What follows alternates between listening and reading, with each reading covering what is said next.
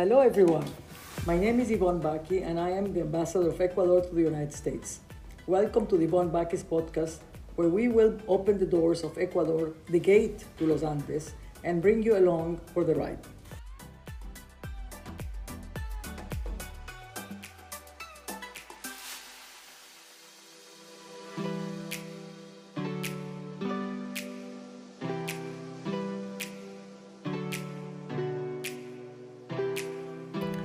Hello, everyone, and welcome to the Yvonne Baki podcast.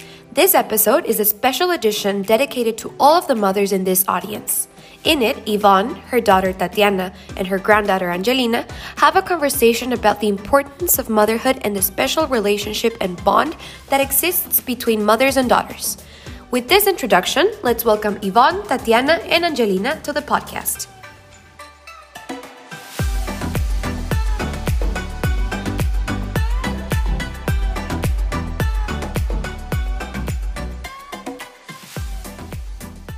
Thank you, Isabel and Nicole. It's a pleasure to be here this podcast with you. And uh, uh, I, I, I, first say uh, Happy Mother's Day to every mother in the world.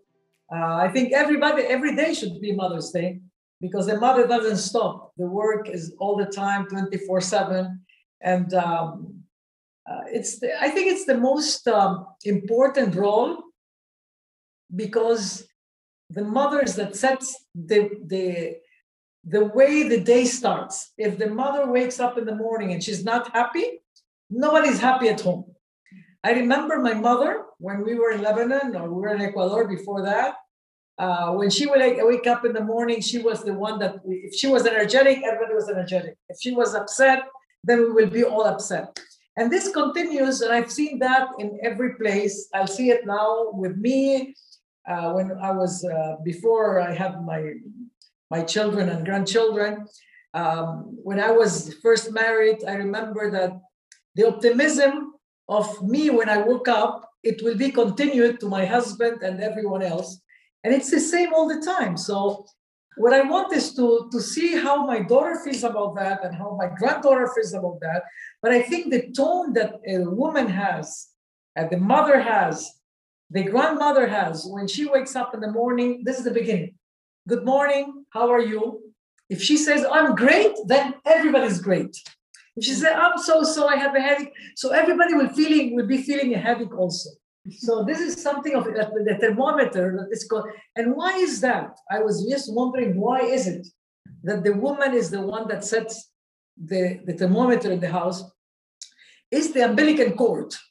All the children are connected with the mother the umbilical cord. We are st- and we are still connected. Whether my mother is in another world now, I still remember her like when she was holding my hand. And I feel my daughter, she's connected with me, and I'm sure she feels that her granddaughter, my granddaughter is connected with her. So it's a continuous. And it's not only the girls, it's the boys too. I feel my sons, when they're with me, they are connected with me. Maybe when they're alone, they are not as much, but the moment they come back, it's the connection comes back again. So there is something beyond what we feel. And it's this unconditional love that they always need because everyone needs this love, the love of the mother. That's why we call it Mother Earth. Mother Earth because the earth gives us everything and the mother gives us everything. So it's this umbilical cord that has this connection. That's what I feel. Yeah, and it's uh, hi everybody. I'm Tatiana. Uh, but I, I think it's also like the mom is a reference uh, because we teach by example.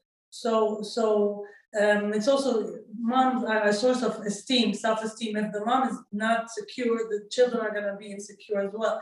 So it's also not just a source of love, but also um, it forms your personality. So it, the mom is a source of of yes. If you have joyful life, you, you you're going to see it and and it, it, it uh, transmits to your children. If you're depressed, of course, because the mom is the one who has more empathy than the dad. I think more, like you said, the love. And we as women have more empathy and we have the emotional intelligence that men maybe don't have as much as us. So so that's why I think we connect with more people or our children are more connected to the mother than the dad because we feel more than with the other than than men do. So we have that. So that's why our role is very important as moms, because if, if we are insecure or we hate ourselves or we are we are full of anxiety and fear, our children are gonna feel it. So we- we have a double duty to ourselves and our children. When we have when we're single, it's easier. But once you have children, you have to think you're not just living for yourself, but you're living mm. for your children. It's a big responsibility because whatever you do destructive to you, you're also destroying other lives and they're looking up to you. And so yes, it's it's Very- difficult in that Very, respect. very important point. And it's the sixth sense that the woman has, Yeah. that feels things before they arrive, so. but Angelina- Uh, I want. I think that the the role of a mother is a very hard job, and it's a very necessary one. Without a mother, I think children would be very not Lost. lost, not felt with anything.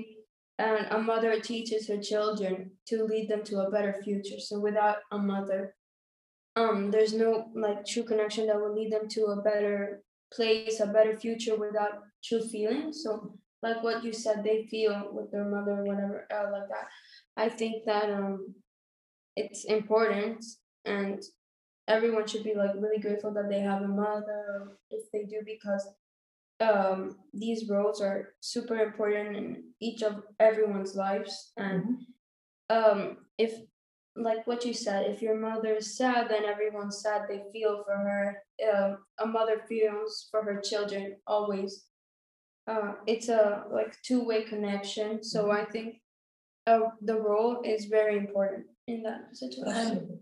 And, I want to say, like, uh, when I was younger, I would, would, I was different than my mom. I would do everything opposite of her, and she would get frustrated with me. And now I see it with my daughter. And now, with the years, I see my mom was right.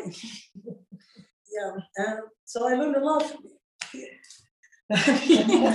no, really, because I'm teaching my daughter and I see her myself and my daughter, like she's rebellious and she doesn't listen. So it's hard if you could give your experience, but they don't listen. They want to make those mistakes. But they're right, you know, Because no, but I want to say I was so insecure and I was like not self-hatred, but judging myself, hard on myself, always not enjoying it.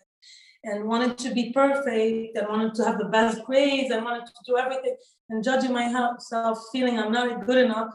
And I wasted a lot of my years, younger years, not enjoying life. And my mom would tell me, enjoy and don't be too hard and don't judge too much yourself or others. So I never listened. Now I see it. And yeah, so if I could give that to my daughter, she should, you know, enjoy life, not be hard on yourself. She sometimes she's hard on herself. And I see myself that. But I know your children don't listen. They're gonna live their life, they're not gonna listen to the voice of experience. And it's sad. it's like frustrating. But I, I I learned a lot from you. And the one lesson I learned, like the most, is that my mom accepts everybody and doesn't judge. And she's the good in each one and herself. So this is a great lesson I've learned and I've seen. And I was maybe earlier I used to be too hard on myself and others, and I learned that. Apart than living the moment, you always told me, but this is the biggest lesson that I'm just now I'm starting to really like a few, maybe a year ago, like seeing it. So I had to, you know, pass through all this, but and it's amazing what you have you know, like, because you give unconditional love to everybody, even the people you don't know, and you don't, you don't, you accept them as they are, even if you think they are not. Let's say they have bad things, but you know you don't judge because you put yourself in their shoes. It's it's good, no, really, and it's and accepting accepting what God that we're here, we are at the right moment, at the right place. Even if we don't feel happy with the situation, I, it's because God wants us to be there to accept it. And just even if there's difficult, you have to enjoy them, you know, because you're gonna learn from them. That's what my mom taught me. Now I see it actually difficulties are good. They're not a bad thing. We are the right place at the right time. We need this to grow. So accepting life and and trying to enjoy even the difficulties. you know. To, Yeah. to grow, you have to suffer. Yeah. In order to grow, you have to fall. If you don't, if you fall and you don't get up again, how do you know Yeah. what it means to be down or up? So always there is an opposite. You don't know what health is until you have this pandemic. Yeah. You don't know what peace is until you have lived a war. So everything you don't need what lack of love. Imagine now this pandemic, we couldn't touch each other, we couldn't hug, we couldn't see each other. So it was the missing is when you realize the importance. So that's why you have to pass through both and enjoy even when you have suffering. Yeah. There is a suffering for a reason to learn something beyond that. And living the moment is that enjoying the good and the bad and taking the lesson of everything that happens in the past because we're passing through and it's not worth suffering uh, about the negative or the positive. It's just enjoying both. If you are happy all the time, it's not normal too. I mean, Yeah. you don't know what uh, sadness is if you don't have happiness. You don't know what happiness is if you don't have sadness. So it's all about accepting, accepting, accepting the differences that we have, accepting that not everybody's equal, not judging. Why do you have to judge? I mean, every, yeah, and you are so hard on yourself. And I used to tell Tatiana, maybe because of my husband, he was a, also a person that's very uh, much into the discipline on perfection. If she got an 18 over 20, he would say, Why not 20 over 20? So nothing was enough, good enough. So that's why they felt that. But it's not good also. It's not good. It is still, it was good for you because you got what you are now. And now I want to ask Angelina what she thinks Uh, about all what you were saying, uh, moderation basically. You Yeah. can't just say, um, you have to get 20, 20 over time, uh, uh, a 20 over a 20 all the time. You can't just get um, an A plus all the time. You have to be able to get low, like get a F once in a while, and then understand that you have to work hard to get where you want to be, and that's something you have to learn. Yeah. So either being a too strict person will not teach well, and also being a not very strict person will not make them care to being a more successful person. Um, which is why moderation I think is important. to That's what I taught you actually. Maya. Yeah, I was I telling learned you. about that. Yeah, everything is Everything good. moderation. Even water is bad in excess, so even good things are bad. Yeah. but Moderation and everything, and studying, you don't need to study too much, you have to live too, and or not body too much either, I mean, it has to be moderation in life. That's why the center is so mm. important to be centered. It's taking the good of both sides. And when you feel that you lack something, you mm-hmm. have it on one side or the other. It doesn't have to be that you have to be perfection. There's no perfection. Mm-hmm. Nothing is perfect. Um, it's just what we are and we give, and what we get is when we give without expecting. The expectation is what kills everything. Mm-hmm. When you always expect, I expect you to give me and you didn't. You don't have to expect anything. You just give without expecting. Mm-hmm. You just get when you don't expect. So it's all about this moderation that Angelina is mentioning. When you are living in a moderate moderation, everything comes to you. And this is another thing about optimism. Doors close when you are negative. When you say, Why did I have this bad luck? Bad luck gets to you. You have to just accept everything that comes to you is for a reason. There are no coincidences. Everything is a cause. When somebody's sitting next to you in a plane or in a car or in a place where you're going, there's always a reason why that person is next to you. So listen to the to the to the music. Or to the- listen to the silence. The signs also, life has a lot of signs. A lot of signs. signs. That's one thing I want to pass to my children, that they have to live and, and go through life seeing the signs from the universe. you. or what you want to call it, God, but there are signs, and I believe that, and I want to transmit that spirituality to them. That life, it's not just religion. That's one of the challenges I have. I want them to have this spirituality that is not based on religion, but but feeling that they're not alone, that the universe is there, and and they just have to feel that they're guided by it. And if they see the signs, they're gonna have a, a life that is like a blessed life. They're not gonna suffer or have depressions or if they feel that, but deeply feel it. I think this will come with with experience and age, but but if But sometimes you have an old soul already, like Tiago. I feel it, and Angelina and Romario, that you have mature, mature souls. They come already with everything inside. You know, the Greeks, they had amazing uh, the philosophers that you don't have to learn everything. You just have to question. And by answering, by questioning something, the answers come because they are the, already Remember within you. Yeah. You have to just We remember. We remember the recall of that. It's like, already have. yeah, already you have it inside of you. Yeah. Already you have it. It's just remembering and connecting with the higher level, which is God or whatever you want to call, according to any religion. This um, power that you connect with just answers your calls when you are connected. So if you are connected and you believe and you have faith, every answer comes to you according to the moment you have the problem. I agree with what you say. Um, it's good for a mother to teach their children many things like the faiths. Oh, so many things are super important as they go by because they'll realize that um, it's a very important necessity and it just it's more than a necessity, something like a comfort. So Mhm. The comfort zone. And, and, you know, now it's a you feel good. challenge with all the social media technology and the phones, it's hard to raise kids to, to give them that spiritual side or values. It's very challenging, it's It is. difficult. And I want to see, what do you think, Angelina, of that? Like, I'm trying to, with the other children, she's, she's reasonable, but, you know, they abuse a lot of the phones and the time on the computers and so it is detrimental as bad on, on the children nowadays, the abuse of these things. But you cannot cut it off because it's part of this generation now. So you cannot make them live in a bubble. But that's the thing. yeah, Why do you say this is an abuse No, about they abuse- technology? And we, we didn't used to say that about books.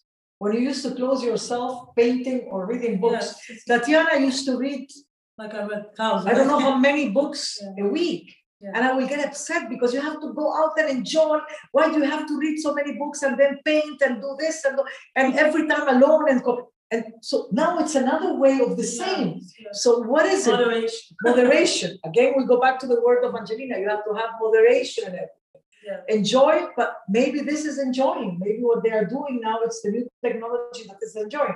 You say, okay, they're going to lose their eyes. Maybe with the new generation, this technology doesn't influence much their eyes. I don't know. We just have to think what is good for everyone at that moment. They have to know knowledge comes through media now, it comes through uh, technology now. So it's different. It used to come through books, through Yeah. pages. Now it's coming in another way.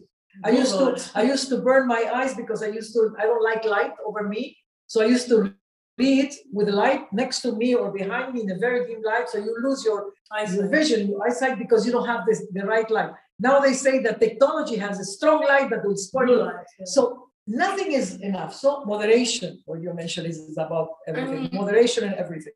uh, everything has uh, a bad side and a good side. So using like technology, a device is good because it has many um, good sides that you can use. It has a lot of things that you could do which would help you. Like you can find information much easier instead of looking through many pages Yeah. and reading yeah, exactly what you need or going somewhere and trying to find through so many books exactly what you need.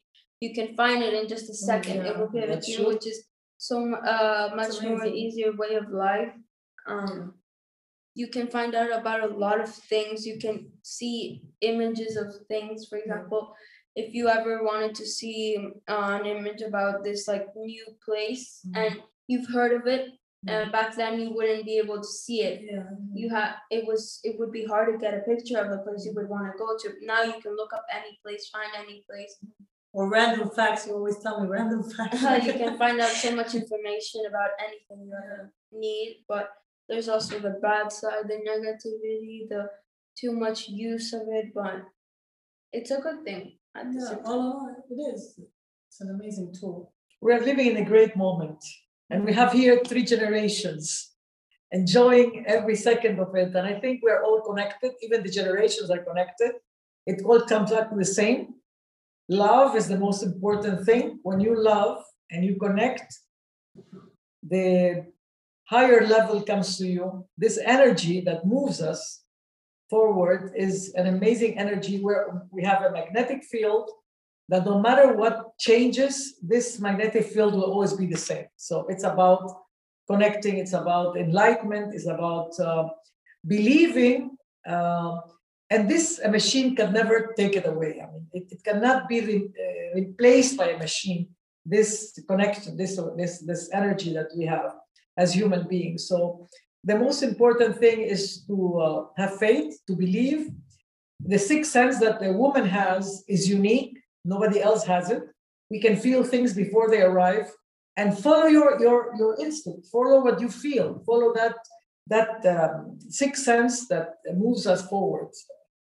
Well, uh, I think it's uh, very important for a mother to um, help their children with their mental health issues because nowadays, like a lot of teenagers have a lot of uh, problems, depressions, anxieties, disorders, and um, they need somebody to help them to comfort them, and it's kind of hard for them to find somebody that could help them. Um, but uh, no better person for that is a mother because they have a role to be there for their children, and I think um, it, it's very important for them to be engaged with their mental health because the mental health issues that they have could affect them even until they're old, older, like the trauma of what they had. So it, it should always be good to help about uh, help them with that talk. But if you ever have any uh, things you wouldn't want to share, you have to share them in moderation to help yourself um, with whatever you're suffering with, whatever mental illness so yeah, mental health is important, and sharing with someone like a mother is um, a good way to help yourself. And I want to add that I mean I want my kids when they have a problem not to be afraid telling me, but to come to me. So we have a relationship like a friend. Many parents say no, you're not you're not supposed to be a friend to your children. That's wrong. I think you should be friends with your kids because you know you cannot tell them this is forbidden. This is for, I don't do that because if you talk to them like that and be harsh and put strict rules, they're not going to be happy and they're going to live in anxiety constantly. So our role is, is I mean, we've been young, nobody's perfect. You know, they, things happen. You cannot tell them this is taboo or this is bad. You know, you, you should live, be aware that things happen also. So this is also another thing that I see. Parents sometimes are too strict. So you have kids who have depression and, and they don't tell their parents they're afraid or they feel that they cannot even confide in their parents because you know they can have so you have to give love and unconditional without judgment too much. And even if your kids do something wrong you should give them love accept them and try to help them even if they go into drugs or whatever it is. I mean i don't think we should because it's it's we should put ourselves in their shoes not and be their friend as well and understand them so it's important to be your your kid's friend too not just a parent and being like authority on top and because this helps a lot and and do things together and ask them how they're feeling. Many parents think okay, they make them study and go sleep early and all good. They think that's they're doing a good job. But but what parent comes sits with your kids saying, okay, how are you feeling? How's your, you know, who are your friends? And try to ask them, like get involved in their life, seeing who are their friends, and just talk about you know their experiences too. So get to know your child and connect with them on a not just that they have to do their tasks and their homework and sleep early and shower and brush their teeth. It's more than that. Because they are humans too. And sometimes I see that they're treated like second class citizens in terms of, you know, you put the rules, but you don't explain to them. Like we have to treat them, you know, your kids, even if they're younger, you know, like like rational beings, not that you impose the rules on them, you know. I, I think, yeah, it should be. Yeah, that was a good question. No, you don't think so? Absolutely. you're right. Yes, you're like that. You were, I was like that you are. It's like a friend. So, until now. yeah, so I feel I can tell my mom anything. I've done terrible, thi- you know, I, Yeah, yes, so I know you're not gonna judge me. and I stuff. never judge. Yeah. You're gonna help me. I feel that. So that's important. What do you want to say, the last word? Uh, The younger mothers, for you to the, what would you like uh, the mothers to be more? What Like if you, when you're mom, gonna be, a If what, you're what are you gonna take with you from all this experience? What do you Um, want you to do as a mom or would you do? there's a lot of things that I could think of. So, um, definitely have boundaries and rules, but it wouldn't be like very strict and pushing them to be that good that it, it kills them from inside. I Yeah, would not be good. that person at all because I wouldn't want to be in that position that fearing that if I don't get this uh, test correct, all of these questions, what will happen to me next? What what am I uh, what are they gonna say about me? I'm gonna get judged, I'm gonna feel horrible, I'm gonna be even more sad than I already am. I have to study more. I don't wanna do that because it really ruins you and you don't have time to do what you want or enjoy see the world that you are in. So um just have some moderation. Again, the key word. And then the arts, encourage, encourage uh, the children to go into the arts too, no matter what career they want to do, to have something of the artistic part, either music or sports or any kind of visual arts or dancing or anything that has to do with uh, Feeding the spirit. with no? feeding the spirit, feeding the, the love, Yeah. the thing that makes you feel also free because freedom and human it comes through that you know through the connection of the arts and and also, you know, getting even to know- cooking cooking is an art No, and getting to know your child, like guiding them, not forcing them to study something just because it makes money. yeah that's what i'm saying that's Yeah, what like some kids, maybe they're not good enough, but they're good in, in, in language or literature. So you cannot force them to get A's and math. If they get, you know, it's okay. They study, okay, but it's not. So everybody has a talent, I believe, and it- and it's our role as parents or mothers to guide our kids to see what is the what is what is their talent, you know, if they cannot, but to see it and guide them as well, not impose on them something they're not, you know, and help them find their way, just help them. And because I think so, everybody has quality. We're not good at everything. We cannot be good at everything. Each one has something. Sometimes we don't know, you know, we need our parents to guide us. I believe that. So that's very important.